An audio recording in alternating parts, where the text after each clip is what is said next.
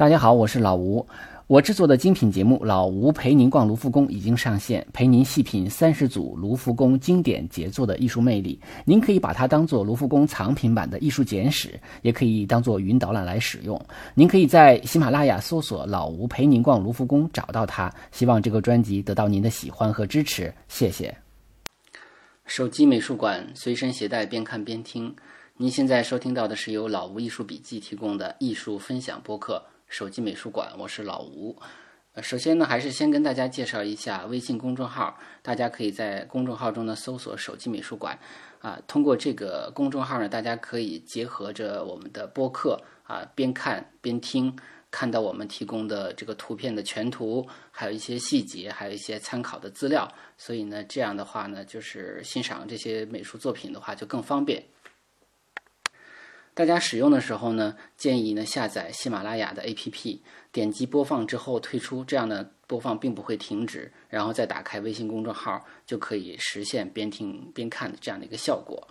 呃，今天我们要讲的画呢，是由呃萨尔瓦多·达利所画的啊《记忆的永恒》。那么这幅画收藏在呃纽约的现代艺术博物馆，也就是 MoMA。那么选择这幅画的初衷是什么原因呢？呃，我记得有个朋友就猜说你呃下期做什么呢？他说你第一期做了一个呃是十七世纪的，第二幅作品做的十八世纪的，第三幅作品是十九世纪的，那么第四幅作品就应该是二十世纪的啊。当然这有点歪打正着。嗯，这幅画呢有点难讲，但是这幅画大家都熟悉，都看过。那么这幅画实际上尺幅很小，它并不是像想象的那么大，它只有呃这个三十三厘米长，二十四厘米高。所以当我看到这幅画的原作的时候，我第一的反应是非常的惊讶，怎么会这么小啊？就是因为有的时候我们看萨尔瓦多·达利的画呢，经常是尺幅也不是那么太小，也是比较大的。但是这幅他最有名的作品，竟然是一幅非常小的作品，嗯。选这幅画的动机啊是这样的，倒不是因为我那个朋友猜的哈，按照时间一个世纪一幅画的这个逻辑来的，而是呢，呃，觉得大家可能是不同的风格都看看，都呃都了解一下，这样的话呢，更多的是有有兴趣，保持一个对艺术的一个兴趣。如果要是把它变成一个非常系统的、有逻辑的一个艺术史的话呢，啊，就会变成一个比较沉重的一个知识了啊，就成为一个负累了啊。我觉得这个那样的话可能就不轻松了，啊，这是原因之一。还有一个原因呢是，呃，我前两天刚看了一个电影叫《路边野餐》，这个电影呢是啊，艺术电影爱好者可能都会去看。而且呢，也票价也不是很高，但是呢，排片很少，可能全国市场排片连百分之一都不到。那么这个电影啊，是个纯艺术电影，纯作者电影，就是它不是太容易看懂。嗯，这种电影就是，当然也有人说的粗俗一点的话，说你这个都是装逼的人去看哈。但实际上呢，这个电影就是它会给你提供一些非常奇妙的感受啊，就是它不一定去卖弄那些情怀，也不是挖空心思去挣你的钱，它就是表达作者的一种艺术观啊，用了很多诗的语言和诗的这个镜头、诗的画面，就是一种没有太太强的逻辑啊，然后也不是有。那么那么就是标准化的人物设定啊，和强烈的这个情节的贯穿呢，它不是这样的一个电影，所以它拍的有点亦真亦幻啊，一虚一实的这个感觉。而且很多人都在这个电影中也会发现一个很长，就是很大的一个意象，就是钟表的意象。他在那个孩子喂喂那个孩子在墙上啊，用那个帘子画出的呃钟表啊。比如说，还有一像电风扇也是表达时间概念的，而且这个故事中主人公也也有时候也会做梦呃，那个梦境和现实有时候你也很难分得很清楚。它还有一个非常长的长镜头啊啊，不好意思，我这个不是在讲这个电影，但是我想就是这个电影呢，呃，它也是表达一种对时间的思考，对时间的。呃，一种感受的东西，它是一个非常意象化的一个电影，你很难去解读它。当然，你把个别情节接起来的话，也是个挺有趣的电影。呃，不是给大家推荐这个电影啊，因为这个电影故事性不是很强啊，就是很多人可能不一定愿意看，又比较闷。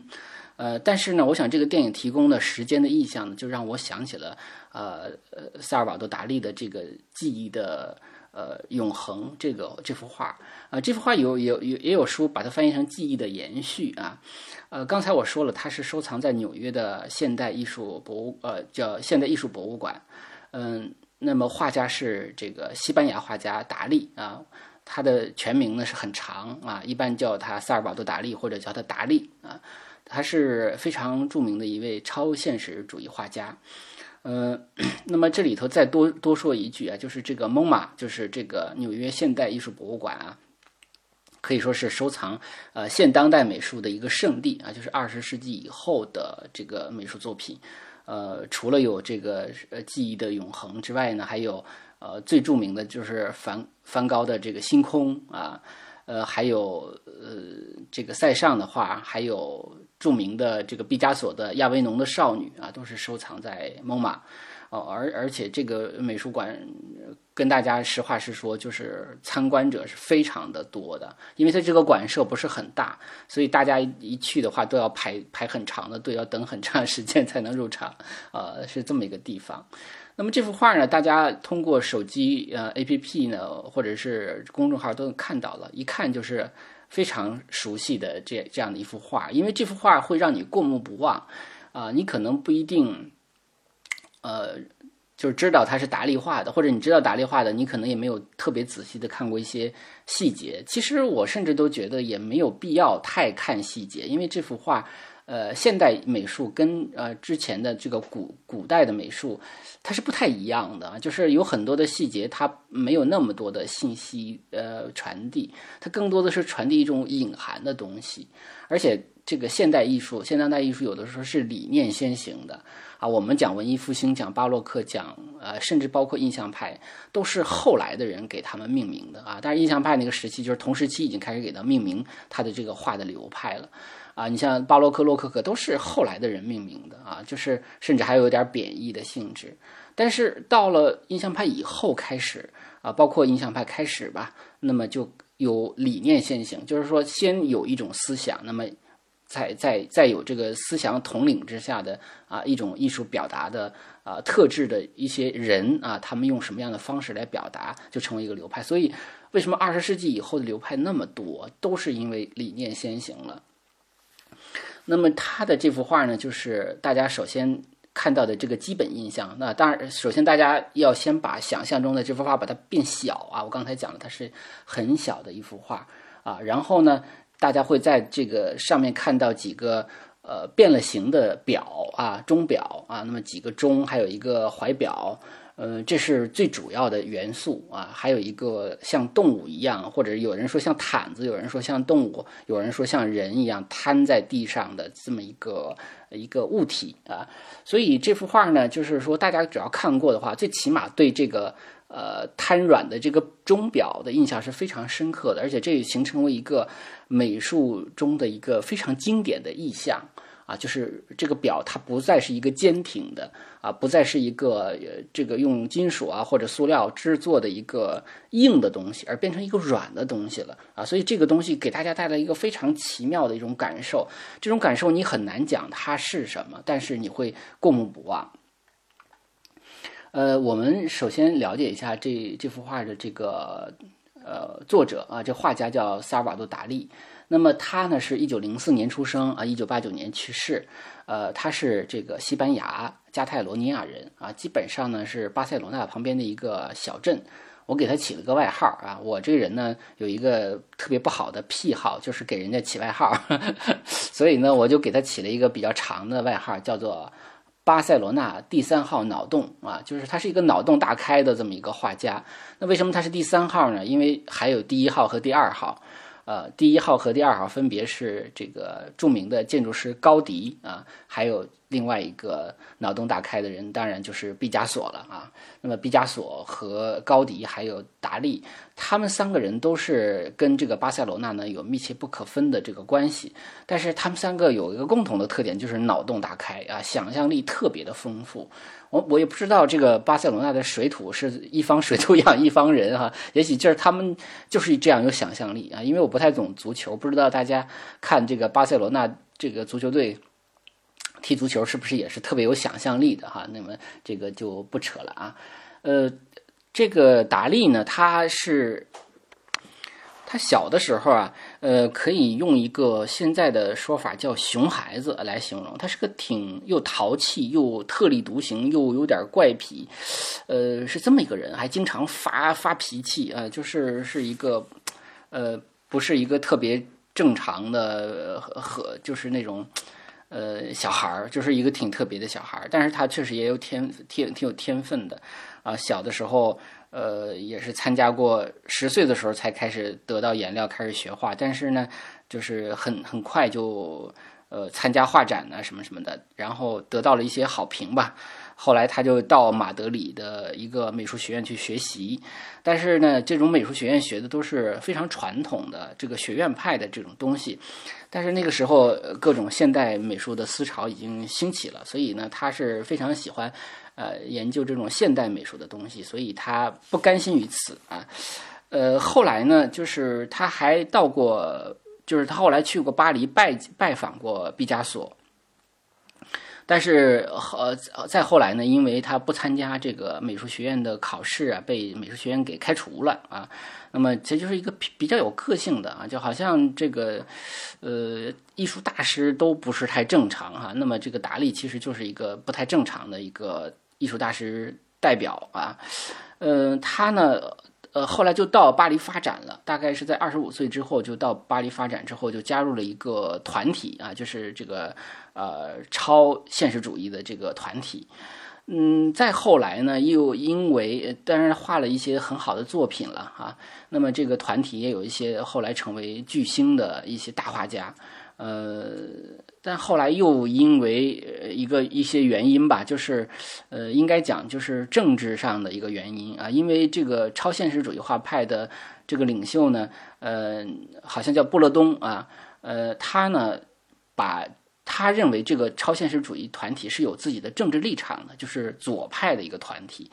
啊，但是当时这个在二战之前，包括这个西班牙内战之前呢，这个弗朗哥政权，弗朗哥已经好像在西班牙取得了某些这个话语权了啊，就是说他也要发动内战的这种苗头已经出来了。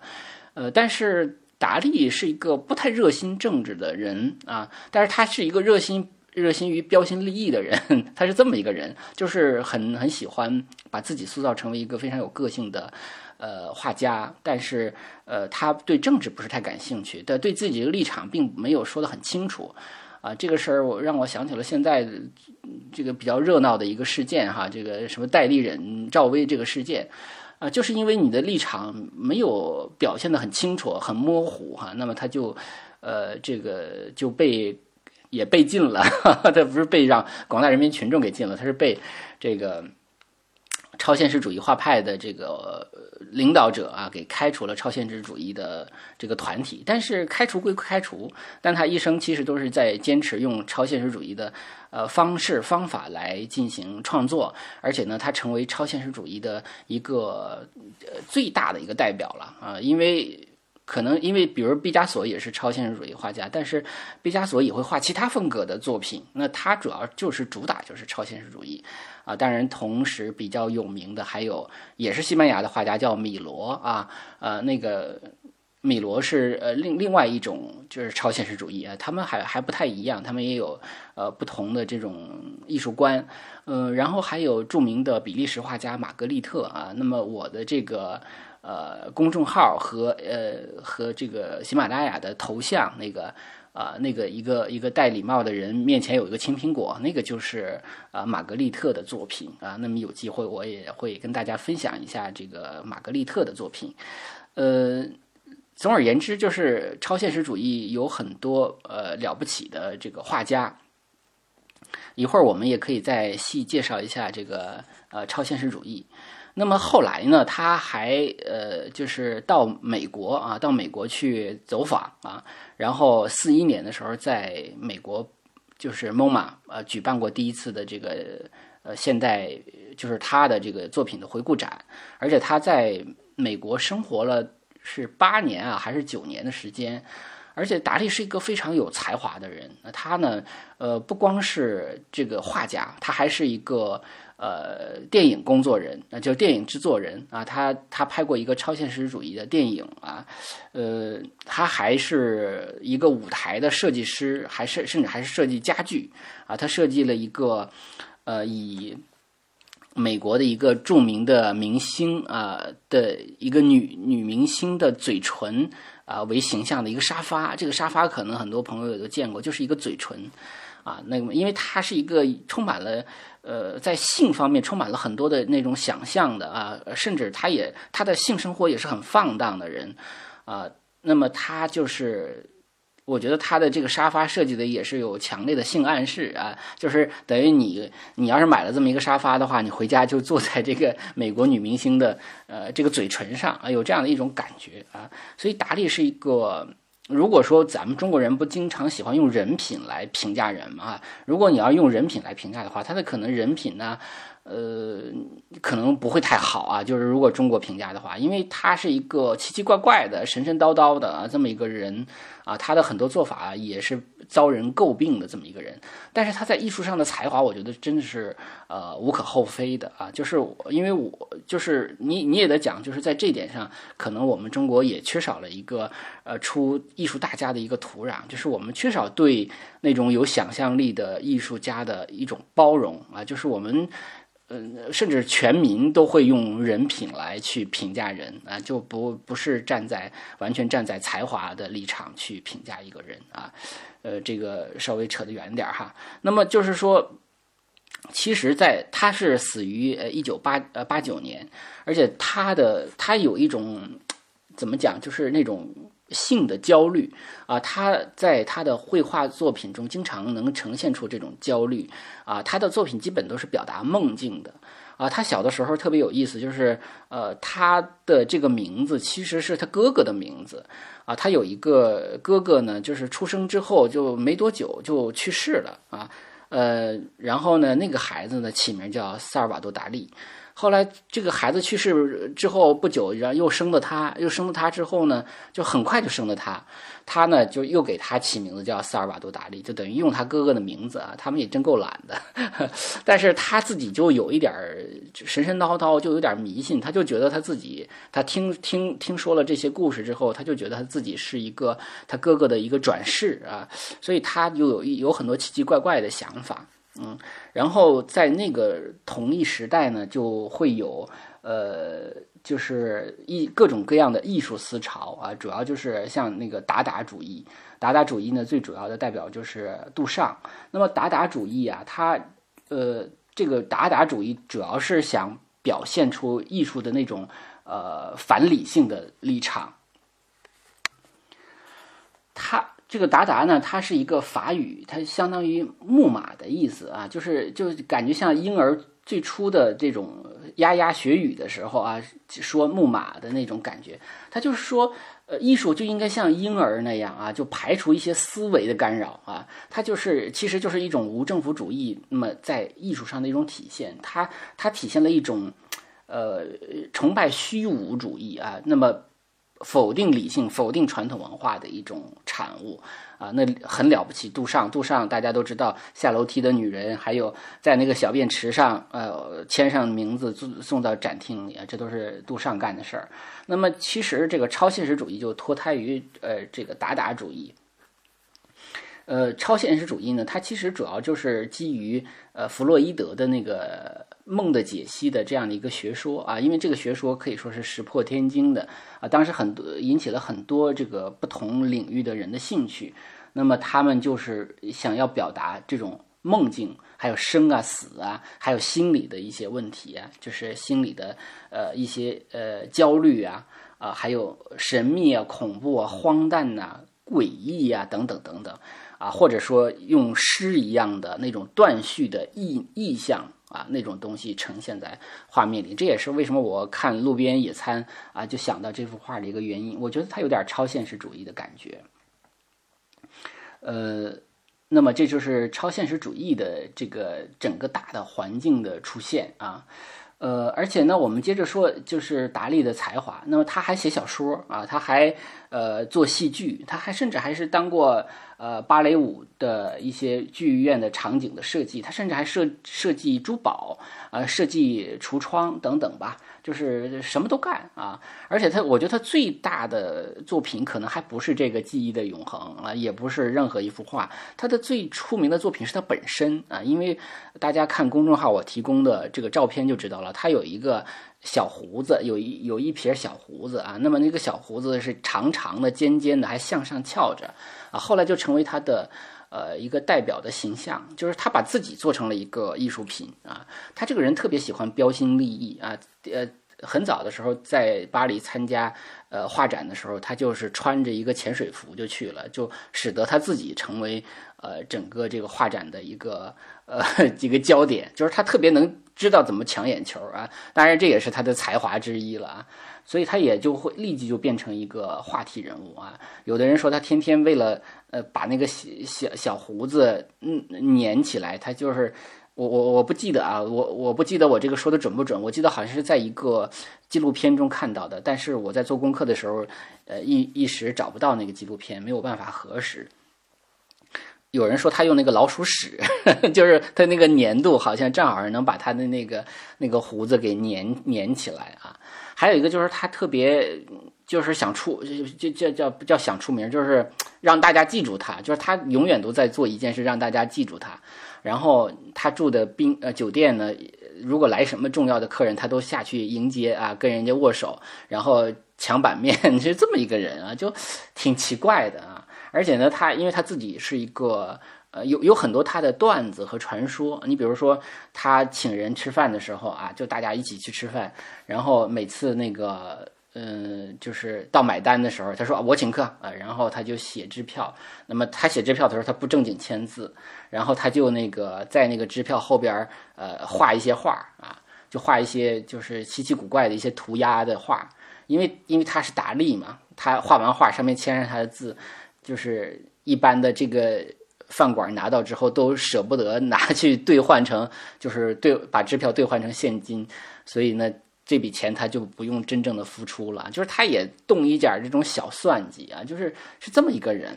而且呢，他非常诡异。那个我听之前听蒋勋的讲座的时候，他就讲，他说他在呃巴黎留学的时候，大街上碰到过达利，说这个胡子当然给他留下了很深刻的印象，因为他是八九年才去世嘛，所以蒋老师见到他也不奇怪。那么就是他在法国的那个电视上做演讲啊，或者是做访谈的时候，他经常是自己说完一句话，自己给自己鼓掌啊，就让我想起了赵本山。赵本山小品就是他是一个挺挺奇怪的人啊，而且在那个纪录片中也能看到他给呃那个泡腾片做广告啊，看到呃还有的介绍他给希区柯克的电影《爱德华大夫》做场景设计，嗯。总而言之，是一个挺神的人。有他很老的时候，有记者采访他的那个纪录片还在。人家问他说：“什么是超现实主义？”他就说：“超现实主义就是我和其他人。”他对他是一个很自信的啊，充满了自信的这么一个呃这个画家。而且他也做雕塑啊，而且呢，嗯，在北京是能够看到他的雕塑作品的啊。大家可以去。啊，两个地方，一个是中国国家博物馆的那个大厅啊，大厅里头呢有呃香港的一个商人吧，捐赠给呃国家博物馆的，嗯，大概有十八到十件吧，这个达利的作品，其中最好的一件叫呃窗窗边的加拉啊，叫或者叫窗边的旮旯啊，那么这个是这个旮旯就是他的老婆啊，就是他把他对他的老婆就是奉如女神嘛。啊，实际上，嗯，他在有一个电影叫《达利和他的情人》嘛，还是叫《达利的情人》呢？我查一下啊，呃，叫《达利和他的情人》，也有这个英文名字叫《Little Ashes》就是叫少许灰烬啊，就是也也可能翻译成这个。就我看过这个片子，不是很好看啊。那么这个片子呢，就是说他大概是在这个跟他老婆结婚之前有过好基友，就是有过有有一段激情啊，就是有，所以他在性的问题上也是始终，嗯，也是可能是一个。是是一个跨跨跨性别的这么一个人士啊，就是他好像怎么都可以这种感觉。呃，然后另外呢，就是中国美术馆啊，在北京的那个三联书店旁边那个中国美术馆的院子里也有两座呃这这个达利的青铜雕塑啊，好像都是同一个香港商人捐赠的。呃，这是在中国可以看到的达利的作品啊，因为中国的博物馆呢，不像西方的博物馆，它通过就是它的这个购买呀，它可以积累了很多的这个艺术品的财富。那么中国可能这个博物馆文化再加上财财力也都发发展的比较晚啊，所以这种收藏比较少，主要还是靠一些呃商人的这个捐赠啊。呃，我们回过头来再看这幅画啊，这幅画呢，嗯。我们看一些这个细部啊，这幅画上边啊有，呃有三三块钟表啊，那么三块钟一块表应该这么讲，呃我们看到的是在，呃在左左手边上边啊有一个树，这个树长在好像是一个木箱子上啊或者是一个桌子上的感觉，那么这个树光秃秃的啊应该是个橄榄树，它呢上面挂着一个。好像在晾晒一个钟哈，这个钟整个就是软趴趴的啊，有点像咱们中国的这个烙饼啊，这个感觉。然后呢，在下边的这个桌子的桌沿儿上啊，又摆着一个软塌塌的呃一个钟表，那个钟表上边还停着一个像苍蝇一样的呃飞虫啊。那么这个钟这个桌沿儿上的这个钟表呢，下边有一个像怀表一样的啊，那这个怀表呢背面。就是它的正面朝下，它没有软啊，它没有软，但是它的背面呢，呃，是有很多的蚂蚁啊，那么是有很多的这个昆虫，蚂蚁也是呃达利的绘画中经常出现的一个意象。然后在这个画面的基本是正中间的部分呢，有一个。呃，物体这个物体的背面上背着一个软软趴趴的这个钟表啊，那么这个钟表跟桌沿上的、跟那个晾晒的那个钟表都是一样的，都是这种呃，这个表现一种瘫软的一种感觉。这个物体本身呢，呃，其实在达利的其他画作中啊也出现过啊，它呢是。它有一个像头一样的部分，然后有一个长得像睫毛，那个这个睫毛有有有人说还很性感哈，所以呢，它的这个睫毛应该是闭着眼睛啊，呃，它它也这个物体本身呢，如果说它是一个动物的话，它也是一种呃很瘫软、很无力的感觉，而且它有一个长长的鼻子啊，那鼻子下边有一个像伸出来的舌头一样。啊，也有人说说这个舌头有点像一个蜗牛一样啊。那么这种像蜗牛一样的这种东西呢，也是达利的画中经常出现的一种意象啊。因为有时候达利就像神经病一样，他有时候他也会说啊，我自己就是一个蜗牛啊，他有他会有这样的一个呃感觉。所以他这个部分也像一个人的头部，也可以认为是一个人的身体啊。那么这个人。身体的部分呢，就等于背负着一个软趴趴的钟。那么这种软软趴趴的钟，它能代表什么呢？啊，就是呃，它其实啊，就是我们刚才讲，嗯，它诞生的一个背景呢，就是呃，这个弗洛伊德的梦境学说，还有就是呃，还有一个学说呢，就是呃，这个爱因斯坦的相对论。因为爱因斯坦相对论其实里边提到了一个东西。呃，就是这个叫做时弯曲弯曲时空啊，因为他他认为这个时时间和空间呢，是因为呃有引力场的存在会发生弯曲，所以也许达利受到了这种呃时间弯曲的影响，所以他把这个时间弯曲呢直直接表现在画面上啊。当然还有一个刚才讲那个弗洛伊德的梦境梦境学说，就梦的解析的部分啊，他认为呃人是有潜意识的，所以他。呃，这个达利呢也用画面来表现这种潜意识，而且他也他不是见过弗洛伊德吗？但是弗洛伊德对他态度并不是很热情啊，就是尽管他是一个大粉丝啊，以用自己的作品来向呃弗洛伊德来致敬。但是弗洛伊德认为他的作品可能有一种误读啊，因为弗洛伊德说了一句话。呃，弗洛伊德说：“我在你的图画中找到的不是无意识，而是有意识啊。”那么什么意思？就是说，呃，因为弗洛伊德说的潜意识，它就应该是浅的，它不应该具象化啊。这当然这是我的理解了啊。就是，呃，就是这种潜意识必须是潜在里边的，而不能把它表现出来。那么。应该潜伏在实际的物象之中，而不是表现为直接表现为很荒诞的剧，呃，这个物象。所以，呃，也有呃，我在查资料的时候，突然间发现，好像有专门的人在研究，呃，达利对弗洛伊德的学说的一种误读啊，就是说他理解的东西可能跟弗洛伊德本身说的东西它不是一回事儿啊。但是这种误读也并不影响成就了一个呃伟大的一个艺术作品或者一种艺术观念啊。那么就是你有你的。呃，表达我有我的理解，是吧？是这样的一种态度啊。呃，很抱歉，这期节目可能要稍微长一点啊，因为已经三十分钟了。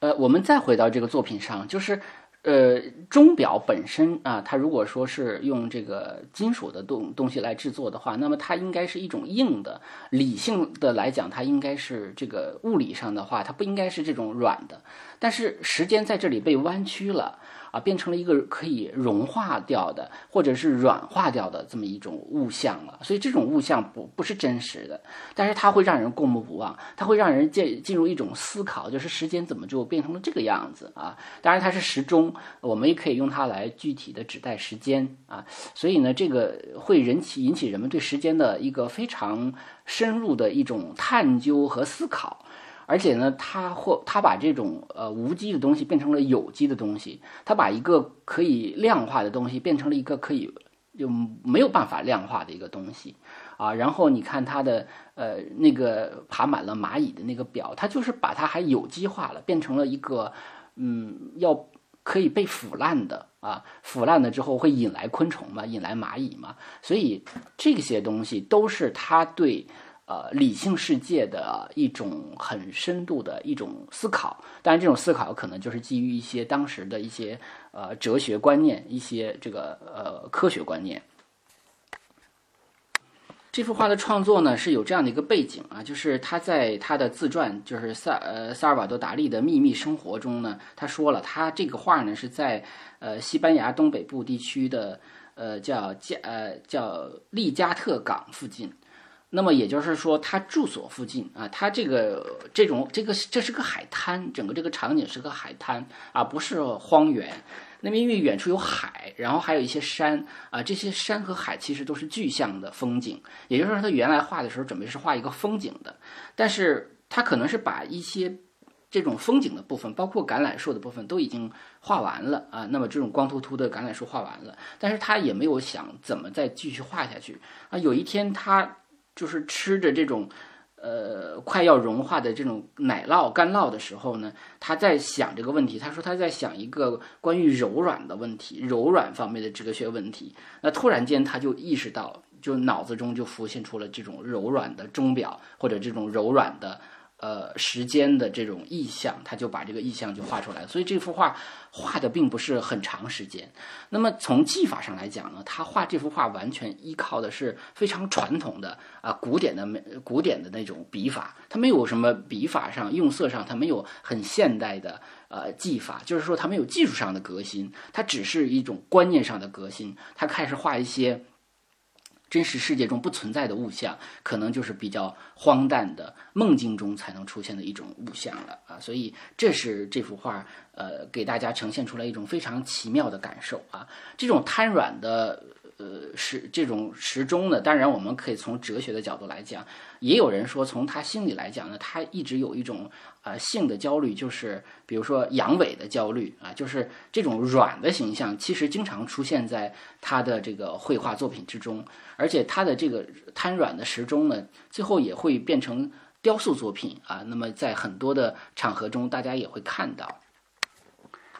嗯，在这个画面的最右侧啊，就是海滩的。这个镜头呢，有一些山石，然后他用这种呃土黄色啊，那么比较比较暖的色调啊，勾勒出这样的一个山。那么这个山本身会给人一种很孤寂的那样的一种感觉。呃，这是有的时候，嗯，以后我们也会讲到啊，就是有一个美国画家叫爱德华霍珀，就这种比较强暖色调，呃，这种使用呢，也会呃，这种光的东西也会给人一种孤寂的感觉，所以整个这个呃画面中其实是没有特别鲜活的生命的。那么所有的这个有生命的部分也会给人一种呃瘫软无力的感觉，或者说。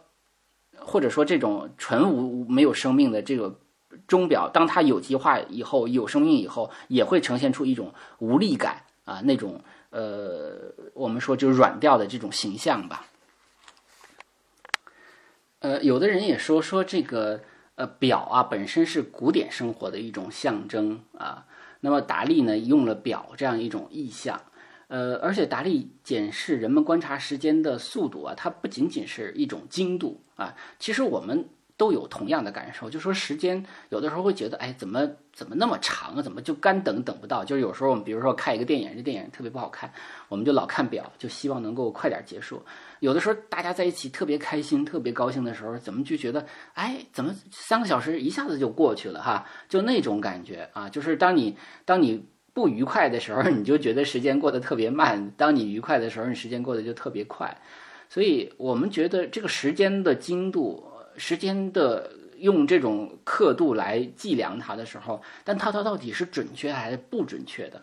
这也是我们这很多心理学或者哲学思考的一个问题，就是说这个时间的量度到底是怎么一种东西啊？为什么就是跟我们的实际感受不一样？啊，有的时候这个为什么会那么长？有时候会为什么会那么短？就同样一段时间，所以达利在这个时间的这种瘫软化的表现之后，他也表现了一种好像我们不能呃留住这个时间，我们不能计量这个时间，我们对时间有点无能为力的感觉。啊，时间的。呃，有我我个人觉得啊，就是他有一种 hold 不住的那种感觉，那种无力感。啊，所以你看那个，就是有点像一个人头或者一个人的身体的那个物体，它背负着一个瘫软的时钟，就是我我我要我无法承载这个时间对呃对我的一种奴役啊，就是这样的一种感觉。呃，因为这幅画没有什么故事性啊，就是它有很多很多的意象，这种意象又不像宗教里的意象是很明确的啊，就是在一个宗教画中。这个东西表达什么？那个东西表达什么？不是这样，它是一个现代艺术，其实也蛮蛮难说的。就是 我所以说了三十多分钟，感觉也没太说明白。那么其实也不需要说明白，就是我们每个人看这幅画的时候，你对这个东西有什么样的感觉，有什么样的想象，和你自己的知识积累和你自己的思维的呃这个广度和深度。都决定了你对这幅画的一个理解和认知，而且这幅理这种理解和认知也不一定是理性的东西，有可能就是一种感受的东西啊，你可能很难言说啊。所以这幅画呢，我们最后可以用几个东西来总结的话，就是第一，我觉得它是一个焦虑的，就是我们至少能看到它一种呃对呃时间的焦虑啊，对于呃对于物体的一种物象的一种焦虑啊，所以呃这这个焦虑是我觉得。要总结出来的第一个词，啊，第二个词就是虚幻，就是它呈现出一种梦境。那么这也是超现实主义的一个最大的特点啊！而且呢，他和玛格丽特他们都是用呃传统的古典的绘画啊，画一些呃世界上根本不存在的物象或者场景啊，就是这些物象可能也在，但是场景是不存在的啊。就比如说这个呃这个戴礼帽的人面前。出现了一个青苹果啊，这个苹果怎么会出现？怎么回事儿啊？这种就是有点像梦境一样的东西啊，它是一种似梦非梦、亦真亦幻的一种感觉。呃，第三个词叫神秘，就是说它呈现出来的主题或者呈现出来的一种意念是一种难以言说、难以解读啊，就是。但是似乎又不是完全不懂啊，就是当你看到你瘫软的这个时间的时候，你你好像你好像知道他要说什么，但是你又很难用语言把它表达出来，所以它有一种很强烈的神秘性啊。所以这幅画我用了这个三个词叫焦虑、虚幻和神秘。那么这幅画呢，我用了呃将近四十分钟的时间啊来啰嗦啊，其实也也说不明白。但是我觉得这幅画很有意思啊，希望跟大家分享一下。那么如果你觉得还不错的话呢，欢迎点赞、转采、转发或者打赏。如果你觉得有哪些地方需要改进啊，或者是觉得有些优优点需要发扬光大的话，也欢迎留言评论啊，也可以在。啊，喜马拉雅的这个 A P P 下边啊留言评论，也可以在微信公众号里边留言评论，我都能看到。那么这期节目就是这样，再见。